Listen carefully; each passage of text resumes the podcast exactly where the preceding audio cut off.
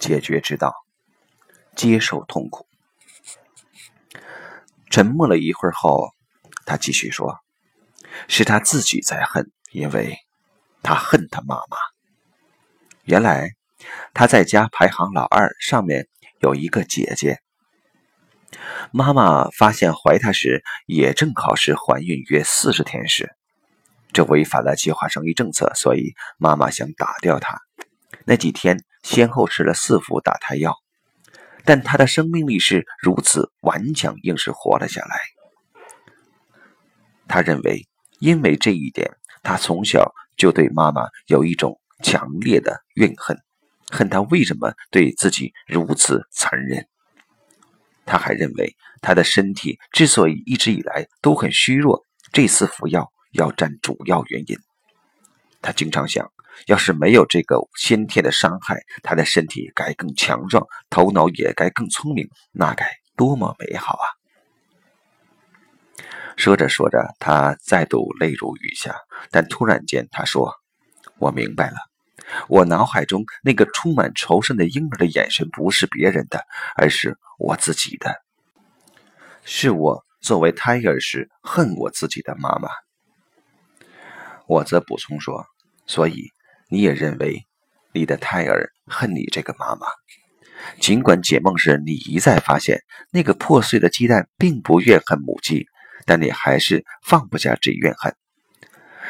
怨恨和内疚是你的需要，而不是你的胎儿的需要。因不断有重要内容出现，这次咨询持续了一个半小时。咨询刚结束时，丽莎说。她觉得好沉重，不像上一次。当她第一次倾吐掉内心淤积已久的痛苦时，她感到轻松了很多。但有意思的是，在那一天中，这种沉重似乎不断在转化。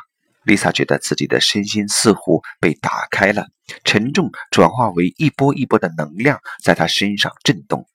当天晚上，他整整一晚都不能入睡。以前一旦失眠，他会很难受，但这次失眠的体验却极其愉悦，而且不只是晚上，甚至白天上班后，他一样觉得很愉悦。他那一天的工作效率都很高，并且到了第三次咨询时，他对这个梦有了更深一层的理解。他想，梦中的那只母鸡更像是他的妈妈，而梦中破碎的鸡蛋不是他的胎儿，而是他没有出生的哥哥。原来，Lisa 妈妈怀的第一个孩子不是 Lisa 的姐姐，而是另一个孩子。在怀孕三个月时，妈妈去做体力活累着了，结果流产了，并且各种迹象显示这个胎儿应该是个男孩。至于梦中第二个鸡蛋，Lisa 觉得应该是她自己。这个鸡蛋因为似乎打胎药而有些损伤，而且她还感觉那个损伤的地方就是她的左肾。一直以来，他的左肾都有些疼痛，以至于他很小的时候就担心自己会不会得肾炎和尿毒症。明白这一点后，在接下来的几天中，Lisa 发现她的左肾处越来越热，那种伴随她多年的憋痛的感觉逐渐在消失。这两种解释都可能成立。